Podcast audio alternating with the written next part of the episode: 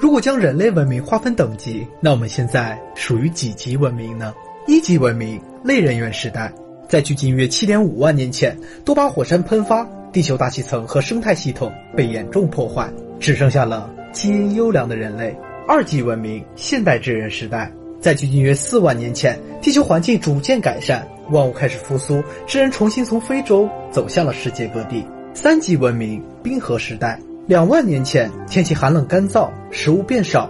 人类经常与大型动物发生争斗，为了生存，团队的配合就显得尤为重要。长久的协作能力开始催生出表达的雏形，这是人类能够走下去的重要转折点。四级文明新石器时代，一万年前，亚冰期结束，地球环境变暖，海平面上升，人们不再四处狩猎，转而开始驯化动物，建造房屋，种植粮食，同时陶器与玉器等手工制品出现。随着社会的演化越来越复杂，以苏美尔为代表的人类早期文明诞生了。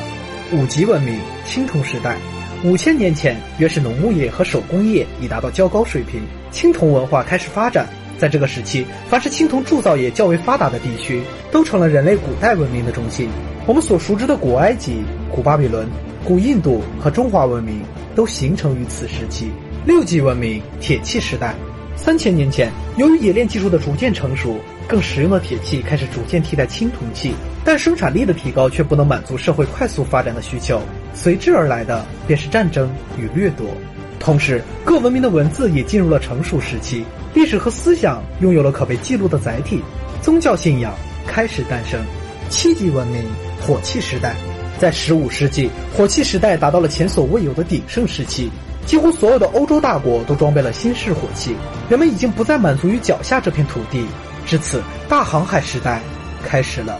八级文明认知时代，五百年前，欧洲的文艺复兴潮出现，昏暗的中世纪终于结束。科学一词在民众的脑海中激荡，人们开始渴望更高层次的精神自由。伴随着哥伦布发现美洲大陆，这个曾经神秘的世界开始逐渐融为一体。九级文明力量时代，二百年前，瓦特改良了蒸汽机，工业的大门就此打开。各种空前绝后的物理学家涌现，科学和文化的进步不断推动着人类向前发展。然而，由于资源分配不均等众多问题，越来越多的矛盾开始暴露在帝国之间，世界大战随之爆发。十级文明信息时代，五十年前，第二次世界大战结束，人类文明进入了发展的鼎盛时期。登月计划、太空探索等人类曾认为不可能的事情被陆续实现。随着人工智能的不断发展，用不了多久。人类便会进入十一级文明智能时代，在人类发展的几十万年中，充满着各种偶然与挑战。而纵观整个人类进化史，曾经古老的四大文明，也只有华夏大地的子孙延续了下来，并走到了最后。可能在几百年后，人类终将走出地球，踏上新的征程。但千万不要忘了，我们人类的起点永远是身后这颗蔚蓝色的星球。我是舰长，我一直都在。